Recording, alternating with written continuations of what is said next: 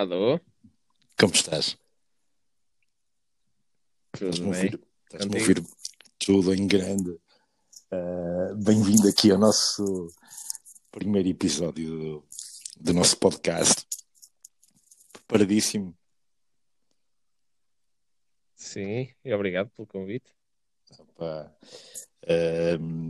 estamos aqui ah, sem rede, o que é uma coisa inacreditável. Sem rede? Como assim?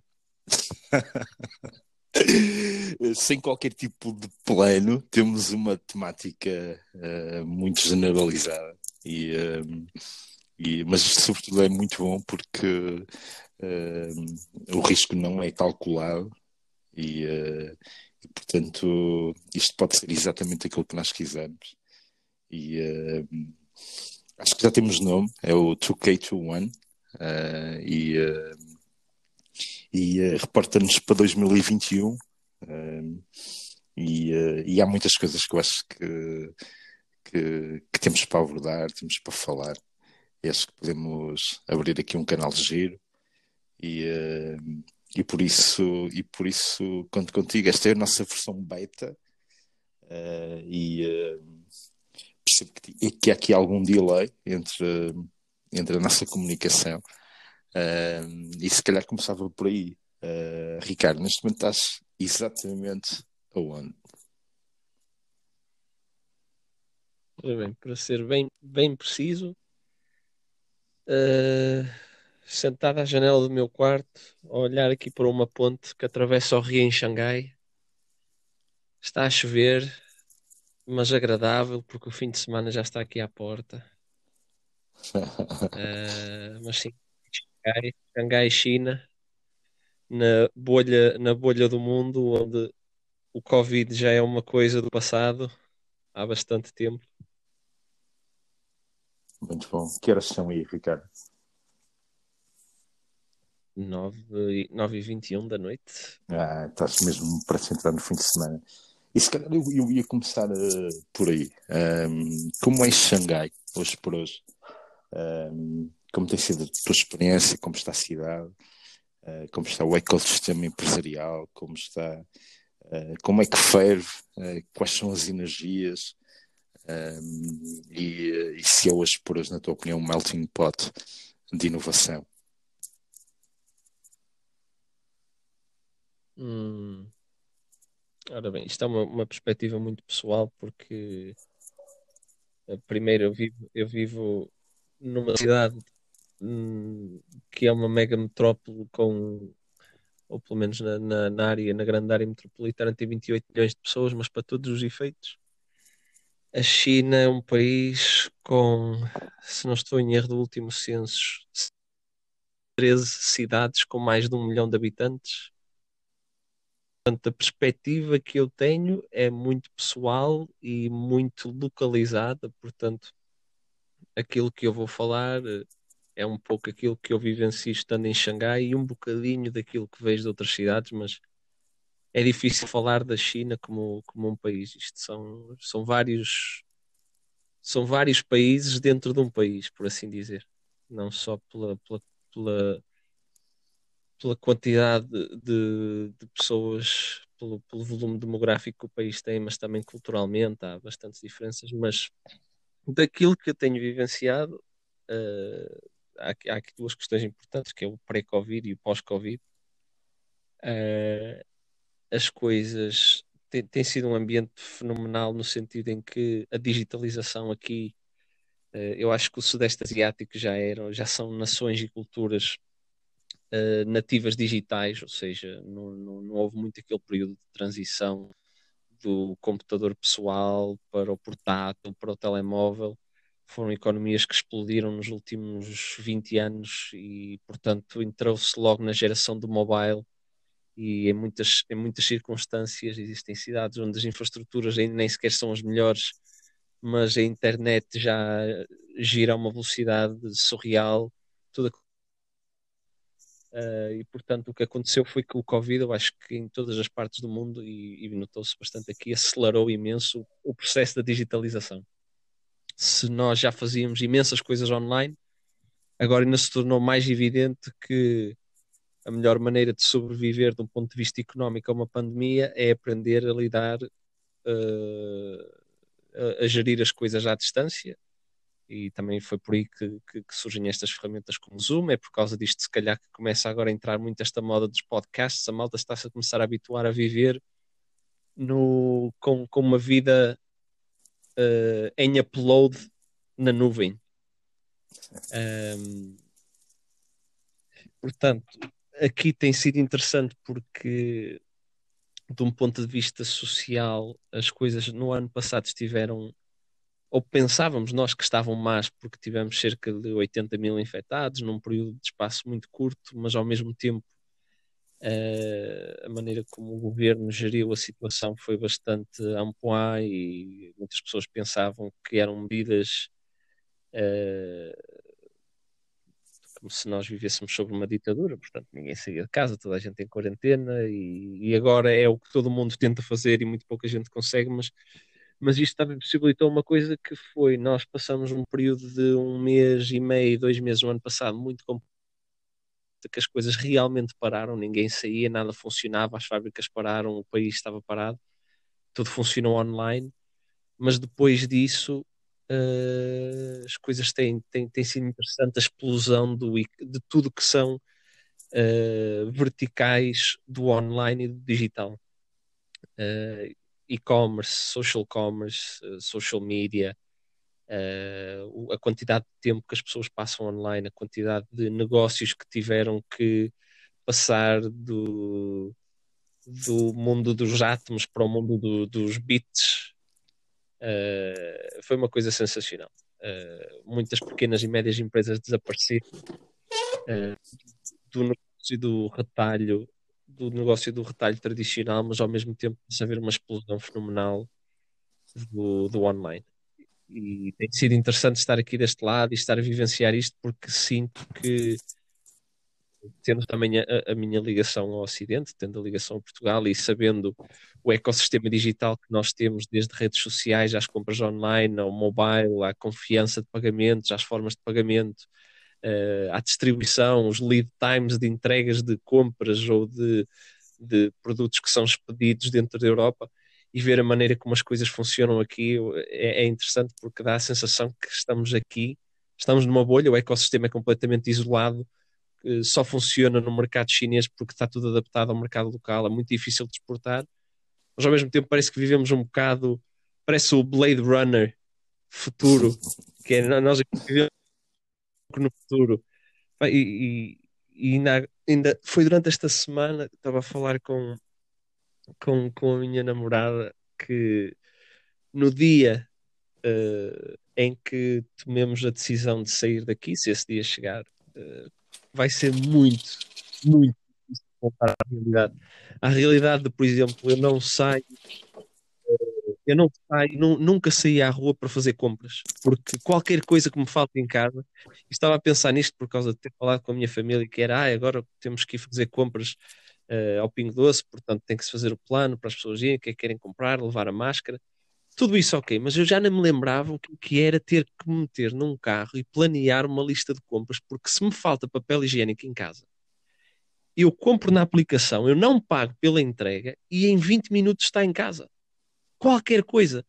Uh, por exemplo, olha, hoje, hoje comprei, paguei 30 cêntimos e por ser barato, acho que paguei mais 10 cêntimos pela entrega, porque não tinha uma tampa para o ralo de, da banheira. Queria qualquer coisa para tapar a água da banheira e, e, e comprei isto na, no, no, telemóvel e entregaram-me em casa passado 15 minutos. Diz uma coisa. É, é uma coisa. A ausência do custo de entrega ao domicílio foi implementada quando? Há quanto tempo existe isso? E é só algo em Xangai? É, é só o que existe nas grandes metrópoles? É algo absolutamente transversal ao país? Como é que explica um bocadinho isso? Hum, assim, transversal ao país é, é impossível porque a área geográfica é demasiado grande. Uh, há zonas ainda bastante pobres na China que não são as zonas onde, digamos, a economia vibra. Portanto, é óbvio quando eu falo de Xangai, de, de, de centenas de outras cidades, este tipo de ecossistema existe e é assim que as coisas funcionam e é muito, isto é uma resposta que eu, que eu acho que vai começar a surgir, porque também já começam a surgir alguns serviços, apesar de estarem ainda anos-luz do, que se, do, que, do que se passa deste lado, coisas tipo Uber Eats ou até fazer as compras online pelo continente e entregar em casa. A questão qual é que é? Uh, o serviço ainda não, ainda não há se calhar a exigência ou a expectativa de que a coisa tem que ser rápida. E aqui na China uma coisa comum que é as pessoas, e cada vez mais esta imposição, que as pessoas querem as coisas rápido. E o rápido, a conotação de rápido na China versus em qualquer lado do mundo é uma coisa é uma coisa que, que, que, não, não tem termo de comparação. As pessoas aqui rápido, é, se alguma coisa demorar mais que 10, 15 minutos, vá, meia hora, é, é uma loucura. As pessoas já não compram. Uh, um exemplo engraçado. E isto não é só em Xangai, isto são em várias cidades. Agora é óbvio que se formos para, para, para a China rural, não há condições, porque, mas também a, a, demografia dessas regiões é tão pequena que não, não havendo procura também não há oferta. Portanto, eu acredito que se houvesse procura, uh, uma população oferta. houvesse exatamente, ou seja, se houvesse um, uma massa populacional interessante numa zona rural, eu acredito que o desenvolvimento de infraestruturas e serviços e esta, e esta rapidez também, também se seguisse. Mas nas grandes cidades isso acontece sem, sem dúvida até um exemplo engraçado, que eu por acaso nem sabia que existiam essas políticas. Esta semana encomendei qualquer coisa para me entregarem o almoço no trabalho e soube que a Domino's, que faz pizzas, uh, uma norte-americana, eles têm uma política que desde o momento em que tu encomendas uma pizza até eles te entregarem, se demorarem mais do que 25 minutos, é gratuito e recebes um voucher para mais uma gratuita da próxima vez. Uau! Uh, estamos a falar de refeições em hora de ponta. Uh, impressionante, impressionante. Eu acho, eu acho, que isto também é uma coisa que é difícil de atingir uh, noutras regiões, porque a mão de obra que alimenta esta indústria da distribuição é um bocado fruto da disparidade económica e social que existe na China. Por existirem várias Chinas, uh, o PIB per capita das grandes cidades não tem nada a ver com as zonas rurais. Então o que acontece é as pessoas que estão à procura de oportunidades, quando vêm para estas grandes cidades sem educação e à procura de fazerem algum dinheiro para criarem possibilidades para a próxima geração, para os certo, filhos, certo, para os certo, netos. Certo, certo. Uma das indústrias que surge como sem qualquer barreira à entrada é vais ser um tipo que faz as entregas os tipos que fazem as entregas andam em scooters elétricas. E scooters elétricas que não têm que receber qualquer tipo de certificação, como quando têm que ser importadas para a Europa. Uma scooter elétrica chega à Europa por causa das certificações que têm que ter para receber o selo CE, mais as adaptações das baterias, mais a voltagem, etc, etc, chegam aí a 3 mil euros. Uma scooter elétrica aqui, em segunda mão, que é perfeitamente viável e que consegues carregá-la em qualquer tomada, ou seja, aqui não há qualquer o que pode ser preocupante no sentido de proteger uh, em termos da corrente elétrica ser adaptada à, à, bateria, mas carregas em qualquer lado. E por 100 euros, 150 euros, tu compras uma scooter elétrica. Portanto, qualquer pessoa que faça uma entrega, o custo do teu combustível é a eletricidade. A bateria dura de 50 a 60 km. Para teres uma frota de distribuição, pagas 100, 150 euros por cada scooter elétrica e a malta que faz estas distribuições recebem em torno de 15 a 20 cêntimos por entrega se cumprirem 100 entregas por dia. Ou seja, Uau. Isto, é um, isto é um custo extremamente reduzido para tu montares uma frota de distribuição para conseguires entrar em parcerias com cadeias de restauração, de supermercados, de correios, de seja do que for, e o custo que isso tem no teu produto Quanto, ou seja, quanto maior for o produto, seja alimento, seja eletrónica, seja o que for, quanto mais caro for o teu produto, menos impacto este custo de distribuição tem, portanto, eles nem sequer cobram. A empresa paga por fazer essa distribuição, mas aí, não cobram aí, ao cliente. Aí estás-me a responder, estás-me a responder a algo que eu, te, que eu te ia perguntar e que está respondido. Portanto, um, o, a ausência do custo de entrega advém um, do, da subvenção da própria empresa que fornece o serviço ou o produto e não de nenhuma subvenção estatal. Não, não, não, não. Não, não, não funciona dessa forma. É por e simplesmente porque o setor que suporta este, ou seja, este fenómeno em particular do, do consumo, esta distribuição local daquilo que eles chamam aqui, nós chamamos estes tipos que são os Quai Quai quer dizer rápido, Di é tipo o irmão pequeno, é o irmão pequeno das entregas rápidas.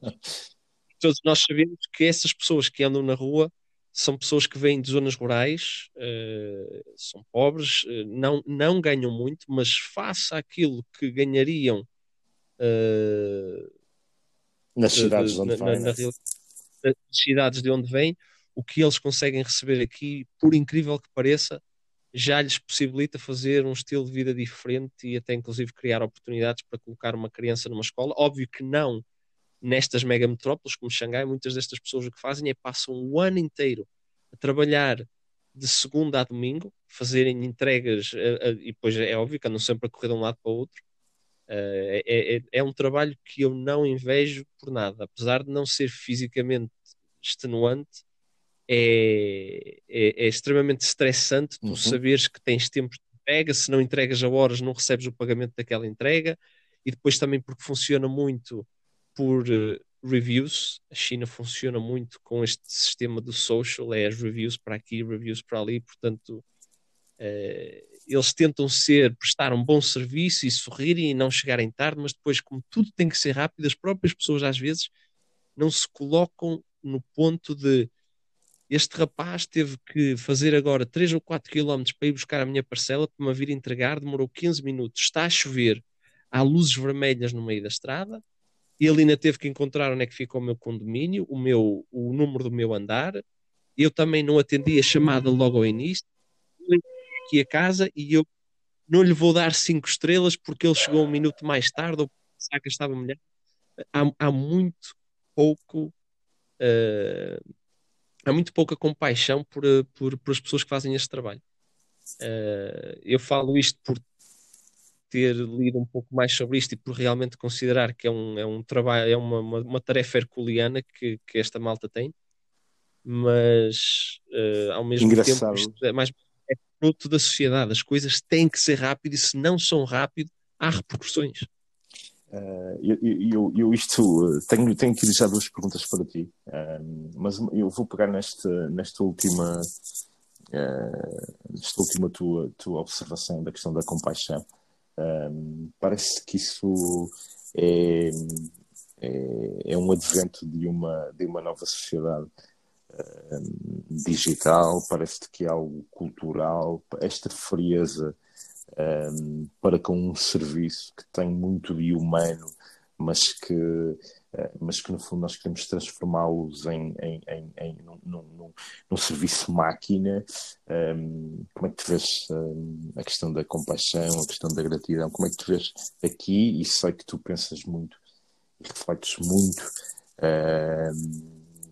e aqui uma parte tenho, tenho, tenho lido com enorme carinho as tuas catarses fabulosas no, no, no, na, nos caracteres que o Instagram te permite uh, colocar em cada post um, e, uh, e, e, portanto sei que, uh, que a compaixão, que a gratidão, que a reflexão são, são temas muito caros e ehm, como é que vês esta, esta sociedade, como é que vês a sociedade onde estás inserido, essa bolha ehm, que, que digitalmente vai perdendo compaixão? Olha, antes de mais, obrigado por teres tocado nesse ponto do Instagram.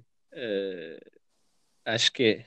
Tu já há muito tempo que tens uma relação muito próxima com, com a reflexão e com o mindfulness e em conseguires, até inclusive na área onde estás, na estratégia, trazer sempre um elemento de muito humano que é a arte, que é a beleza de quase de trazer uma pintura para dentro de uma área que são números e planos e estratagemas, portanto eu sei que tu também estás muito à, à vontade com estas temáticas mais complexas.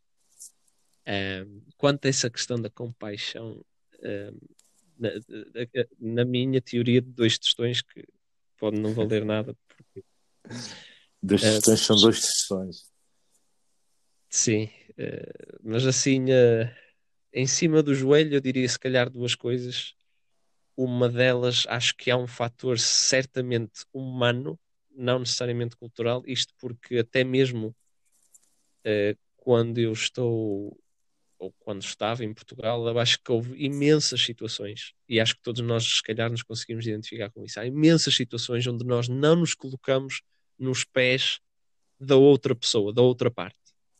Portanto, Empatia. por vezes nós estamos preocupados com as nossas próprias emoções, com a nossa frustração, com o pá, porque eu estava a contar que, e agora estamos a falar neste caso em concreto, que é uhum, uhum. porque não chegou horas, porque eu estava a contar que isto só demorasse 15 minutos e demorou 20 ou 25, mas isso também facilmente se aplica a estou a passar as minhas compras no, no balcão do continente e a rapariga demorou imenso a passar tudo, ah, porra, mas também nos esquecemos que há quantas horas é que ela está atrás daquele balcão e quantas pessoas é que ela já teve que aturar hoje que se calhar só apetecia mandar e dar uma volta a não sei quê, mas que mantenha um sorriso porque no final do mês ela também precisa receber o dinheiro dela e se calhar não recebe assim tanto. Portanto, acho que esta coisa do, destes tipos do, dos irmãos rápidos, dos quairis, uhum, uhum, eu acho que há um uhum, fator uhum. humano que nós esquecemos às vezes de, de ser empatético, de empatizar com a outra parte.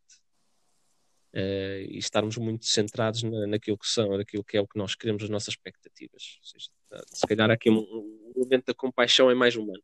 Mas também há uma questão, já que estamos a falar aqui de culturas e disparidades, há, há também uma pequena questão cultural, que é a China uh, e, e, culturas asiáticas, eu diria no geral, há, não diria que é uma coisa tão fincada como, por exemplo, na Índia, mas se calhar para ser mais fácil identificar é pensar num sistema de castas, uhum. uh, okay. onde tens as pessoas que e na China isto é cultural e até inclusive é visível de um ponto de vista governamental, que é o seguinte: quem as pessoas que são, que nascem e que têm famílias em Xangai, em Beijing, em Guangzhou, nas grandes cidades, uh, independentemente de seres rico ou não, tu já começas com uma vantagem porque aqui existe um sistema de, vamos pensar, nós em Portugal temos um cartão de identidade temos a nossa identificação, uhum. mas a tua, nacional, a tua nacionalidade é sempre portuguesa. Tu és do Porto, vais a Lisboa, vais ao Algarve, vais a Viana,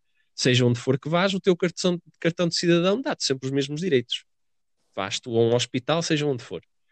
Na China, por causa de questões de controlo de migração interna e também para garantir que tu não sobrecarregues de demasiadas megametrópoles e para conseguires também uh, usar a vasta área geográfica que eles têm para criar várias megas metrópoles e, e estarem interligadas, existe uma coisa que se chama o Hukou. Uh, o nome em inglês não há tradução para isto, mas vamos pensar que o Hukou é a tua identidade. Ok, tu és uma pessoa chinesa, és um cidadão chinês, mas o teu Hukou quer dizer onde é que tu nasceste.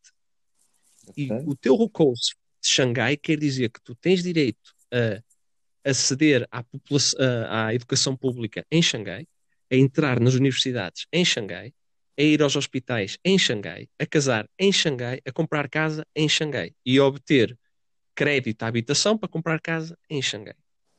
Se tu não fores de Xangai, se não fores de Beijing, se não fores de Tianjin, se não fores de uma grande cidade, só por aí tu já vens de baixo. E um exemplo muito um exemplo muito concreto sobre isto e um, um, problema grande que causa na sociedade. Eu acho que todos nós olhamos sempre o futuro de uma sociedade é sempre a juventude e a educação. Uh, e nós, uh, na Europa e principalmente em Portugal, quando nós vamos para o secundário, ok, temos a, a, a época dos exames nacionais, que é estressante e que uh, as notas que tu vais conseguir no teu secundário e nos teus exames nacionais vão definir basicamente a universidade onde tu consegues entrar, se for pública Uh, e portanto, todos nós fazemos esse esforço, alguns com mais sucesso do que outros, mas eu não diria que é um elemento que causa algum stress, mas não é uma situação de vida ou morte. Na China, todos os anos existem imensas crianças que se suicidam por pressão, porque o exame nacional chinês, para além de ser extremamente difícil e para, e para além de, de serem dezenas de milhões de pessoas todos os anos a quererem entrar na universidade, okay? porque quando estamos aqui a falar da escala é completamente diferente daquilo que nós pensamos no nosso sistema. São dezenas de milhões de pessoas a querer entrar na universidade. Há uma, uma questão que é: se tu fores, uh, se tu quiseres ser bem sucedido, tu tens que entrar nas grandes universidades. Tu tens que conseguir entrar numa universidade em Pequim, em Xangai, em Guangzhou, em Shenzhen. Mas se tu não fores dessas cidades, não só tu tens uma lista de entrada que é bastante mais pequena do que as pessoas que são daquela cidade, como a tua nota, dependendo da cidade de onde tu vens, ou seja, se tu fores numa cidade, que aqui as cidades são divididas em first tier, seja primeira grandeza, segunda grandeza, terceira grandeza, que tem que ver com o PIB dessa cidade e tem que ver com a densidade populacional dessa cidade. Okay. E se tu fores de zona rural extremamente desfavorecida, tu não só, vamos dizer, há 100 vagas para esta universidade, para este curso, 100 eh, vagas aqui é um número só para ser concreto, porque há, há muito mais do que isso, como é Mas vamos imaginar, há 100 vagas, 90 dessas vagas vão ser para pessoas daquela cidade, portanto, tu, por muito brilhante que sejas, de uma zona desfavorecida, já só tens acesso a 10.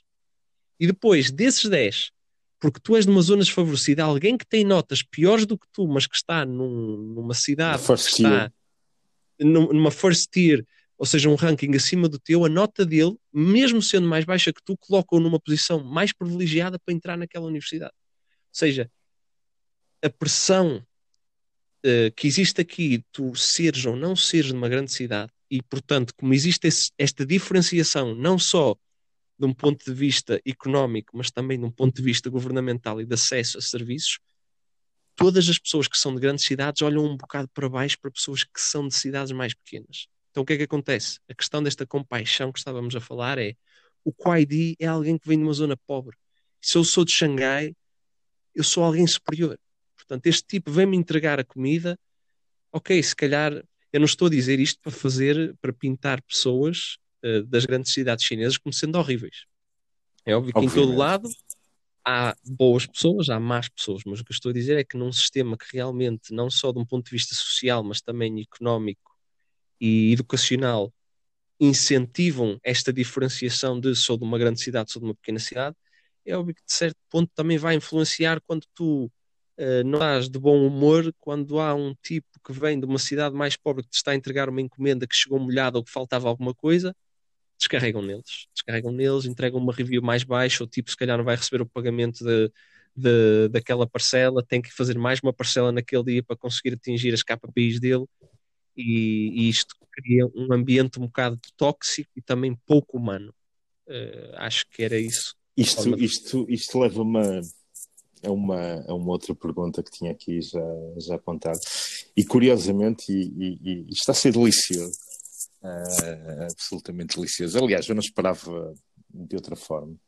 Um, e quando, quando te, e aqui só um pequeno, um pequeno à parte, quando, quando te desafiei a este, a este podcast, uh, tu uh, de forma uh, humorística questionaste também, mas o que, é que, o que é que nós vamos conseguir falar? O que é que teremos tanto para falar para uma rúbrica quinzenal? Uh, essa rúbrica, essa frequência não está, não está ainda definida entre nós, uh, mas eu tenho a certeza que, que há verdadeiramente muito para, para falar. E a questão que, que, que te colocava agora, uh, depois de te ouvir, te ouvir tem a ver com o seguinte: no arranque, no arranque, falas-nos de uma de um paradigma digital e de uma transformação digital. Um, Falas-nos de. Uh, recorda as tuas palavras que nos dizes que um, o Covid parece coisa do passado. Um, e, e, e, a forma como uh, tudo é rápido, a forma como se algo demora mais do que 20 a 25 minutos, já parece que é tempo demais. por outro lado, quando nos falas quando me falas das castas, ou, ou, metaforicamente, de uma, de uma casta uh, a um sistema de castas que não é, um, uh, eh, não é objetivo, mas que é uh, inconsciente, mas que está presente. Um, e eu, eu, eu coloco-me eu coloco-me nesta posição de fazer uma pergunta que é um, disseste-me que são nesta altura 9 horas, ou quase 9 horas, não sei se são quase 9 ou se são quase 10, um, em, em Xangai. Quase, desculpa? Quase 10, quase 10. Uh, quase 8, 10. 8 horas adiantado, Fa uh, faça uh, Está a chover aí, está a chover aí, aqui são quase 2 da tarde. Uh, eu estou a apanhar sol, uh, também estou à janela da minha casa. E, uh, mas há uma coisa que é pragmaticamente verdade. Um, tu sabes uh, o que é que é uh, serem 8 horas uh, ou 20 horas, vamos chamar assim, tu sabes o que é que é, tu sabes como é que foi o fim de tarde do dia 26 de fevereiro. E eu ainda não sei como é que esse fim de tarde será. Uh, uhum. Isto quase que nos leva a dizer que tu estás a viver no futuro. Uh, e eu estou a viver uh, um pouco atrás. a pergunta que te coloco é: no, no, entre o sistema digital e entre o sistema humano, entre, entre a velocidade uh, e a compaixão entre as scooters elétricas de 3 mil euros ou, uh, ou conseguir comprar uma em bom estado em segunda mão a 150, uh, eh, verdadeiramente onde é que te sentes uh, face à Europa? Sentes que estás no futuro? Sentes que estás no passado? Como é que tu te sentes? Uh, é uma pergunta uh, profunda e complicada. Mas também não, não, não, esperava, não esperava outra coisa vindo, vindo da tua parte. Um, ora bem, olha, até estando aqui sentado à janela, isto por acaso a vista daqui é, é, é lindíssima. Uh, e, e, aqui é uma perspectiva muito pessoal. Eu, o que eu sinto ao estar aqui e também por estar aqui que é eu venho eu venho de uma, de uma cidade bastante pequena em, em, Portugal, portanto a vida para mim sempre foi de certa forma uma o, o ambiente em que eu cresci foi uma constante. As pessoas que, que me eram conhecidas que me eram queridas os edifícios que eu via as ruas onde eu caminhava o autocarro que eu apanhava a escola por onde eu ia tudo sempre foi uma constante. Uh, e óbvio que isso gera bastante conforto, e por isso é que, olhando para trás, as memórias de infância é sempre uma coisa que eu não trocaria por nada, porque sinto que cresci e vivi um ambiente bastante estável, confortável uh, para uma criança, para se desenvolver de uma, de uma, maneira saudável, feliz. Não quer dizer que tenha sido o ambiente mais competitivo para, para me fazer crescer da forma a atingir o meu maior potencial. Uh, mas foi nesse ambiente muito estável e, e, e confortável que eu cresci. Mas sendo também alguém que gosta de desafios, de coisas novas, de, de, de certa forma até ter-me tornado um pouco, não dizendo que isso tenha sido saudável, mas um pouco uh, viciado na adrenalina, uh, em geral, não só de desafios profissionais, mas também pessoais tendo vindo aqui para a China e principalmente tendo aterrado em Xangai, é, é difícil descrever uh, a emoção de estar aqui. Isto, estou a dizer isto a olhar lá fora porque a quantidade de arranha-céus, a quantidade de luzes que estão acesas nos quartos à noite, a quantidade de possibilidades de coisas que estão a acontecer nesta cidade, os carros a virem para trás e para a frente, os projetos que se estão a fazer na China, uh, o tamanho, ou seja, porque aqui não é só questão de ser a China, é questão de são as economias de escala. Uh, as possibilidades quando existe uma economia de escala, quando as coisas funcionam em números, é, é surreal. E, e, nós, quando digo nós, estou a falar uh, portugueses, europeus, nós temos a tendência de quando nós olhamos para o futuro, nós olhamos para o soft power que são os americanos. Seja, aquilo que nós vemos nos filmes, aquilo que nós vemos nos reality shows. Uh, nós temos a tendência a pensar que o desenvolvimento e o futuro está em Nova York, a cidade que nunca dorme, que está nos Estados Unidos, mas isso é. A cidade que nunca dorme, mas para pôr aqui mais achas na fogueira, é uma cidade que ainda está a acordar. Ok, também tá... comparado connosco é verdade, está um dia para trás uh, mas também por esse sentido, os australianos deveriam estar melhores do que nós, mas eles são muito laissez-faire também. e digo isto agora porque trabalho, trabalho um bocadinho com, com australianos e mercado também da Nova Zelândia, e não é por eles estar 3, 4 horas à nossa frente que, que, que estão mais apressados para fazer as coisas. Também, também é cultural. Mas, mas isto só para quebrar aqui um bocado aquele estigma de que nós temos a tendência a colocar os nossos olhos no Ocidente quando pensamos no futuro, uh, mas há uma bolha, uh, ok? Não estou a dizer que isto seja um mercado aberto, fácil e que existam oportunidades para estrangeiros, porque a realidade até que cada vez mais é complicado, porque eles são bastante proteccionistas, mas estando aqui dentro, caindo nesta, nesta pequena bolha, é sensacional estar aqui, não porque eu veja aqui o resto da minha vida, porque acho que não há condições, sendo estrangeiros, se há aquele sistema de castas, claramente nós sendo estrangeiros, existem oportunidades para estarmos aqui para fazer algum ganho no curto prazo, mas nós não temos condições para realmente construir aqui um ambiente confortável. Ou seja, é sempre desafiante. É desafiante todos os anos por causa dos vistos, é desafiante todos os anos porque cada vez mais uh, os chineses conseguem uh, trazer, o, adicionar as mais-valias que nós adicionamos, é porque cada vez mais se quebra aquele estigma de que nós, uh, o estrangeiro é que é bom e que nós, só porque vimos da Europa, que vamos fazer coisas melhores que os chineses, ou seja, à medida que eles começam a ter esta, esta noção de que eles próprios têm capacidade, eles próprios já, já têm imensas pessoas que eles chamam em, em, chinês, eh, todas as palavras que eles traduzem têm sempre uma, uma, um significado engraçado que é giro, que é as pessoas que cresceram ou que já nasceram, as famílias chinesas que se estabeleceram no estrangeiro, tiveram filhos já de segunda geração no estrangeiro que agora estão a voltar para cá, eles chamam os Highway, que é a tartaruga que voltou. E, e as tartarugas que voltam neste momento é que são o, a miúda atraente da escola já não são estrangeiros. Uh, estas pessoas, este, este, esta malta de segunda geração chinesa que crescem em ambientes chineses, que falam chinês de uma forma nativa, que compreendem a cultura, mas que regressaram. Este, estas agora, nós aqui tínhamos a mais-valia que nós fazíamos, ou pelo menos em negócios internacionais, nós éramos a ponte entre o Ocidente e o Oriente.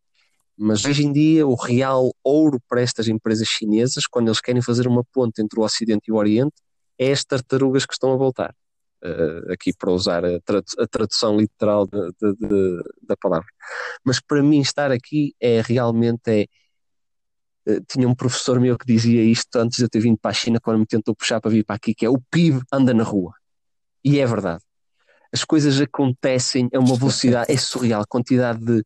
Eu, estamos a falar que eu, Xangai, do ponto, do ponto de vista daquilo que é o desenvolvimento da China, Xangai já é uma cidade bastante estável. Não, não, não se vêem prédios a serem erguidos todos os dias.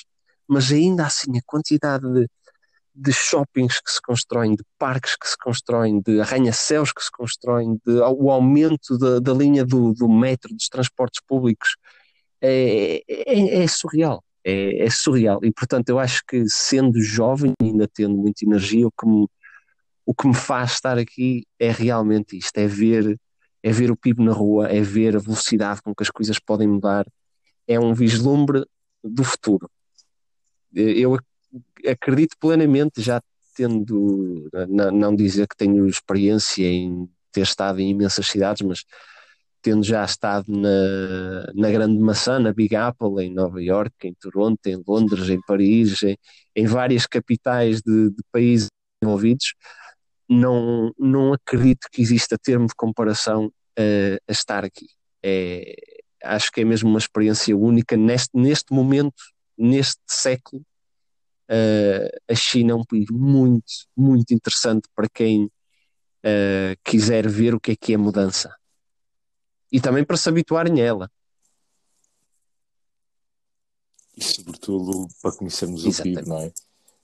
Porque porque uh, essa, essa imagem que, que nos transmitiste, que eu viste um professor, é brilhante. Um, eh, saber que o Pio anda na rua e, uh, acho que diz muito, não é? E, pá, e deduz estas palavras que não queres assumir que, que vives no futuro, uh, mas vives numa cidade uh, onde a tua janela, da tua janela tens um vislumbre uh, do futuro e acho que isso é, isso é, uma imagem muito, muito gira.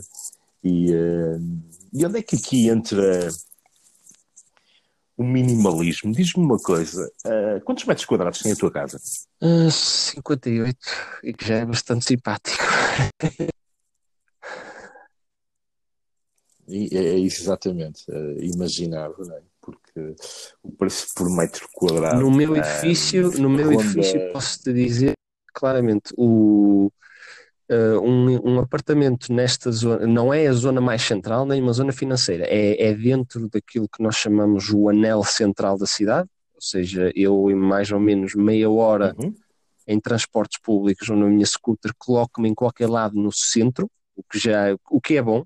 Eu faço meia hora okay. para chegar ao trabalho numa uhum. scooter a 25 km a hora com trânsito e por aí fora, mas é, é extremamente aceitável, que é o tempo que eu fazia até onde vivia em Penafiel para chegar ao Porto, ou seja, 35 km eu fazia em meia hora, okay. aqui eu faço 8 km em meia hora, o que já é, é sensacional, é muito bom. Mas 100 metros quadrados, uh, eh, 10 milhões.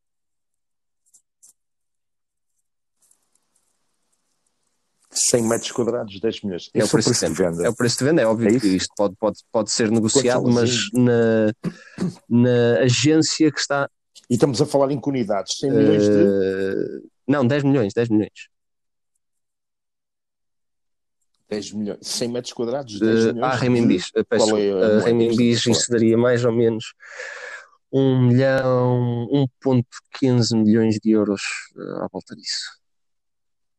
Uh, não, atenção que isto okay. não é isto não é uma coisa não, é, não são apartamentos sensacionais não, não estão decorados. O edifício em si se não estou em erro já tem uh, 13 anos o que não é uma coisa não, não é uma coisa por aí além mas em, em uh, numa escala de construção uh, chinesa 13 anos é bastante antigo.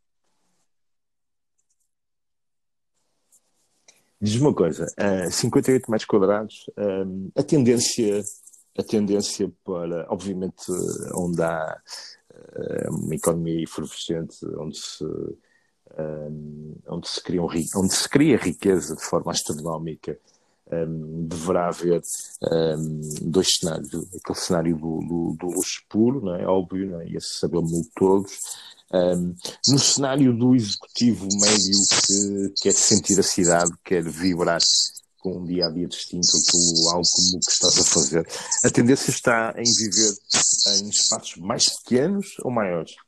Eu diria que isso é muito. Uh, isso estará muito associado àquilo que as pessoas consideram qualidade de vida. Uh, honestamente, e aqui, aqui outra vez, uma perspectiva muito pessoal, não é dizer, nem, nem sequer diria qual é que é a mediana. Uhum. Eu acho que uh, também um bocado publicitado, diz-me com quem andas, diz-te é quem és, as pessoas que eu conheço há mais esta tendência de preferirmos talvez o espaço mais pequeno, mas estarmos numa zona mais central, porque valorizamos o tempo que ganhamos em uh, deslocações uh, e também o acesso a tudo. Uh, à oferta de, de lazer cultural, sair à noite, a ir a um espaço porreiro no centro, num parque, dar uma volta, uh, estarmos inclusive em zonas, eu falo por exemplo por ter, ter dois cães, o, o, apartamento onde eu estou é bastante mais pequeno, mas eu tenho um parque privado no terceiro andar que podemos levar os nossos animais de estimação e não temos que nos preocupar em levar à rua, porque passear um cão na rua não é que seja um problema, bastante pessoas o fazem em Xangai, mas por causa do, do, do frenesim do trânsito é, é sempre uma preocupação. É, e, portanto, é ter um parque privado é um luxo espetacular. Uh, dentro do edifício, que não há maneira deles saírem, não há maneira de se perderem, podem andar sem a trela. Isso é outra coisa, ter um animal de estimação e, e ter uma oportunidade de os deixar andar sem uma trela numa cidade como esta é impossível. E, portanto, isso é um, um luxo que não há, não há valor a pagar sobre isso. Mas também conheço pessoas que estão dispostas a fazer uma, uma hora, uma hora e meia de deslocação e que ficariam numa zona uh, mais distante do centro, mas tentam inclusive viver na mesma linha de metro onde teriam que sair para ir trabalhar. E facilmente, uh, falando em questão de renda e metro quadrado, facilmente tu reduzes o valor da tua renda em 30% e aumentas o espaço em 50%. Ok. Uh, localização, localização, localização. Um, há adventos de tiny houses, tiny apartments em, em Xangai. Um, conheces casos, conheces exemplos de pessoas que vivem em 20 metros quadrados, 15 metros quadrados. Diria até que bastante menos.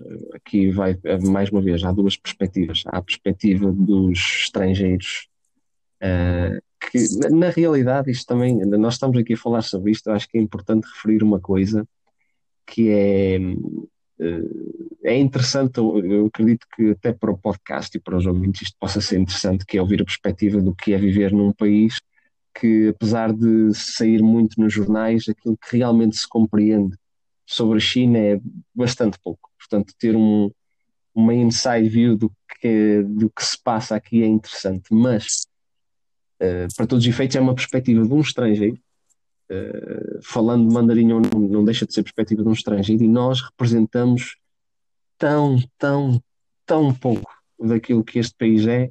Uh, e há uma estatística interessante que saiu este ano que eles voltaram a fazer um censo. O, o, último censo que fizeram na China foi em 2010, portanto, tudo o resto que se fala desde população por cidade, etc., são tudo estimativas. Este ano voltou-se a fazer a população estrangeira, okay. neste momento, e já a considerar aqueles que eventualmente estarão cá ilegais, uh, menos de um milhão distribuídos pelas várias cidades pela China, sendo que é óbvio que a maior parte aqui em Xangai, em Beijing, em Guangzhou. Mas estamos a falar de um milhão. Isso representa 0,07% da população chinesa.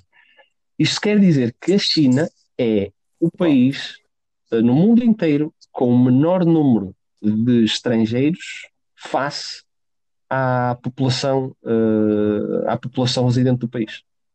Uh, até a Coreia do Norte tem mais estrangeiros uh, registados em termos de população, em termos de, de população, acho que eles até estão nos 0,2%.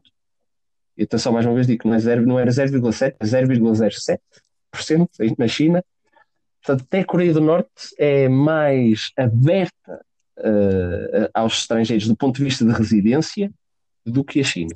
É óbvio que na Coreia do Norte a maior parte são chineses, porque é o único país que tem ainda laços diplomáticos com a Coreia do Norte. Mas isto é para a perspectiva de que. Isso, isso, é uma temática, uma vez mais aí, eu acho que, que muito em breve vamos, vamos falar sobre isso, porque muitos problemas sociais que vamos ter na Europa passam pela análise, e aqui não estou. eu não estou a, a, tomar, obviamente, nem, nem nunca tomaria qualquer tipo de partido face às questões sociais que têm acontecido.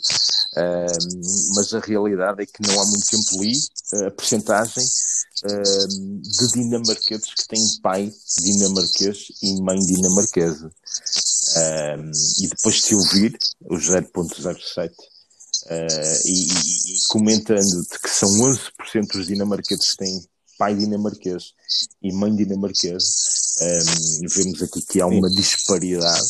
Um, não sabemos uma vez mais se estamos no passado ou se estamos no futuro.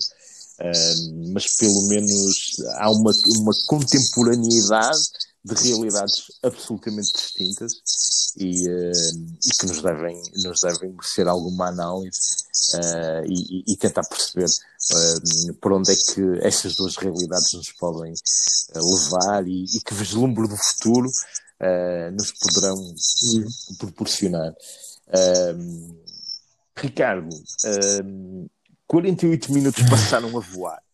Uh, eu, quando, eu quando pensei neste, neste podcast, uh, que uma vez mais hoje é o, nosso primeiro, um, pensei o, mais ou menos um, um espaço uh, de conversa, de global affairs, de design, de, de, de business, de lifestyle, um espaço de reflexão e de filosofia uh, e um espaço de gratidão também. Eu acho que uh, é um prazer conversar contigo. Uh, é um prazer poder utilizar este tipo de ferramentas para, para pormos a conversa em dia e para partilharmos coisas tão boas e tão giras, porque eu acho que as nossas conversas têm que ser partilhadas.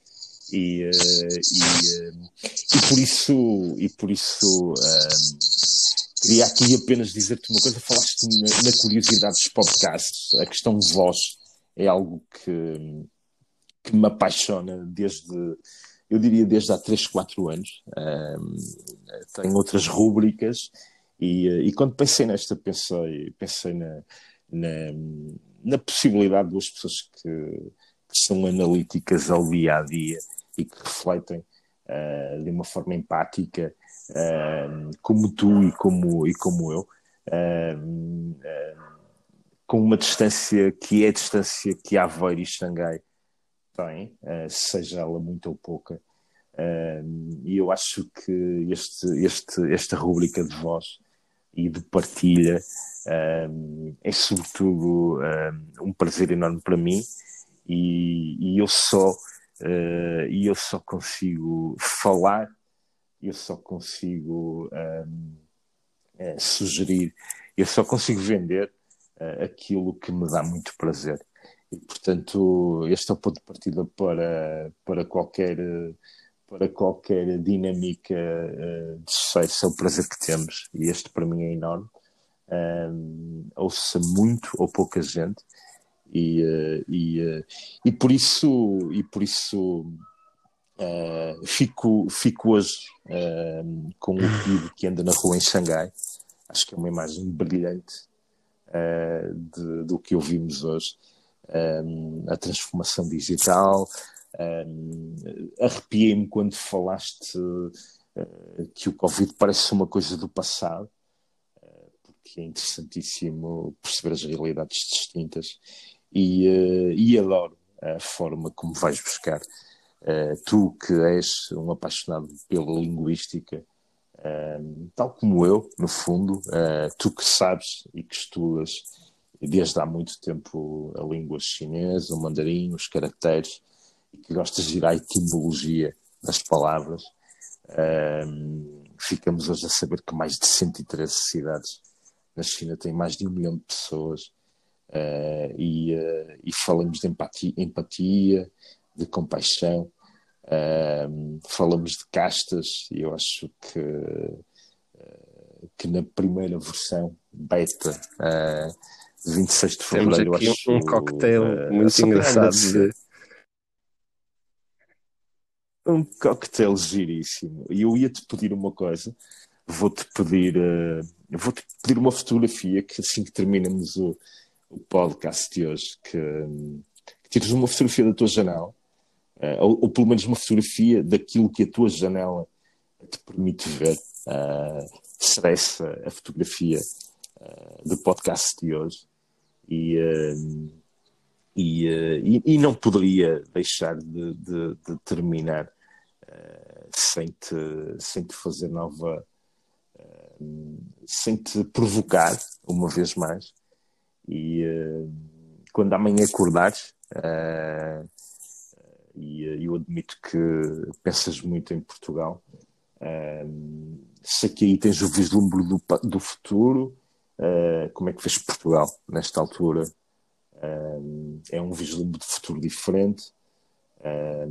como é que olhas para o nosso país? Uh, até bastante, de uma forma bastante positiva face tudo, tudo aquilo que eu estive aqui a falar, que parece que o, o meu coração que só estão aqui no futuro, mas na verdade eu acho que até um pouco por aquilo que uh, tenho escrito ultimamente e para um, uma mudança até um, um tanto, uma evolução ao quanto emocional e pessoal que tenho passado aqui, também um pouco se calhar pela distância, por não estar aí há algum tempo. Eu acho que é bom quando temos realmente impacto com o futuro, até se calhar um pouco por aquilo que tu estás a fazer, estás a falar comigo e com tantas outras pessoas nas outras ruas, apoiar negócios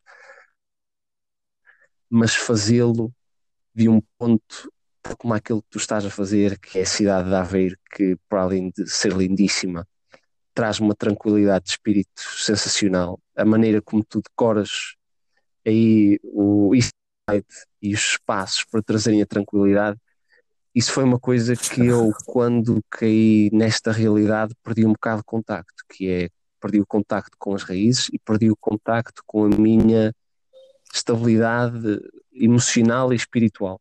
Uh, e por isso é que eu não quero, nunca diria, e principalmente nesta fase, nunca olharia para Portugal como sendo o passado.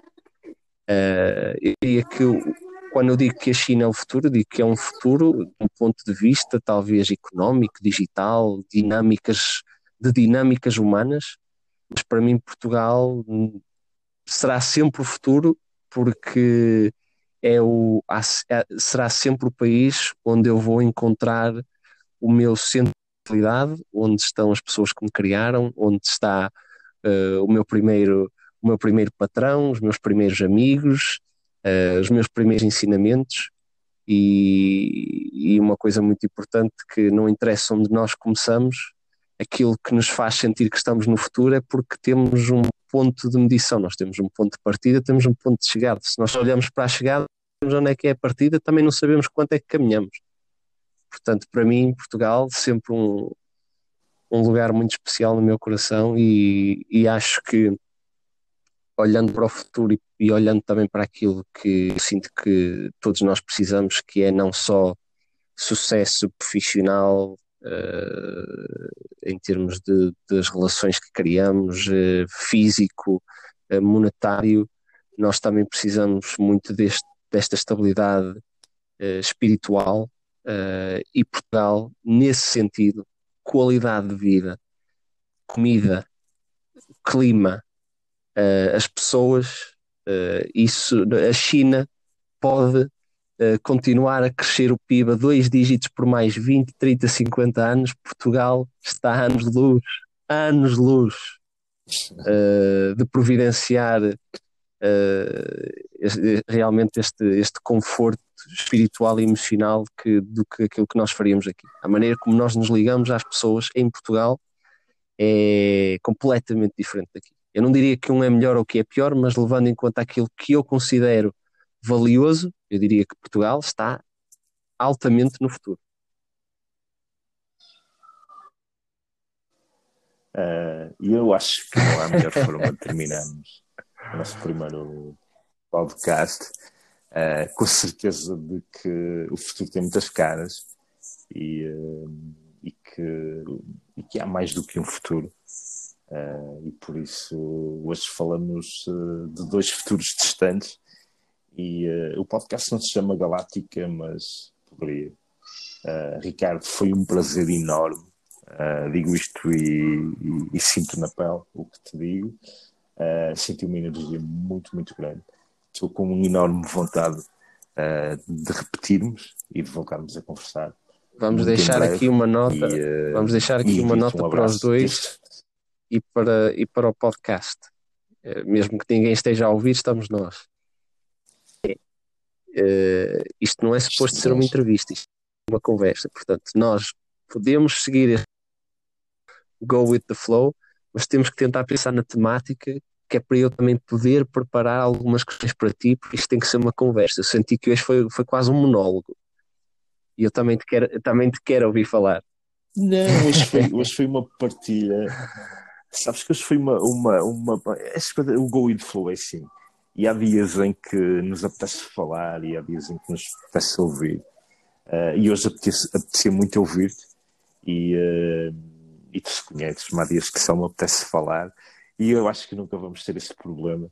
Uh, e, e, são tantas as coisas que, que temos para falar e ficou aqui a deixa a deixa de que o caminho espiritual e emocional, um destes dias vai ser. Fica combinado. Está bem, Ricardo? Olha, um abraço enorme, uh, super mega obrigado e, uh, e estamos em contacto. Daqui a 15 um abraço. dias voltamos a Um abraço, obrigado. Um abraço.